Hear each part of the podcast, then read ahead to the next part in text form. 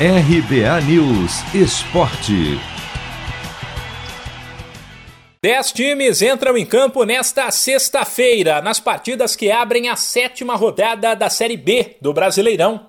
A bola começa a rolar às quatro e meia da tarde no horário de Brasília, com o duelo entre o Havaí, que luta para sair do Z4, e o CRB, que briga para entrar no G4. Três partidas estão marcadas para sete da noite. Com apenas dois pontos ganhos de 18 disputados, a Lanterna Ponte Preta visita o Brasil de Pelotas, outro time da parte de baixo da tabela.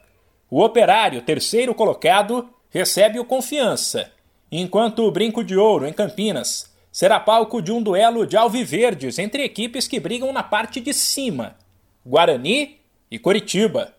Já às nove e meia da noite desta sexta-feira, o vice-líder Goiás faz o clássico contra o Vila Nova, cujo início de Série B é bastante ruim.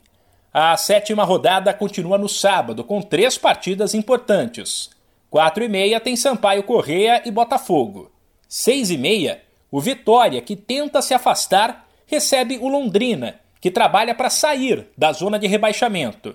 E às nove, o líder náutico encara o Remo nos aflitos. Os dois jogos que fecham a rodada da Série B estão marcados para domingo.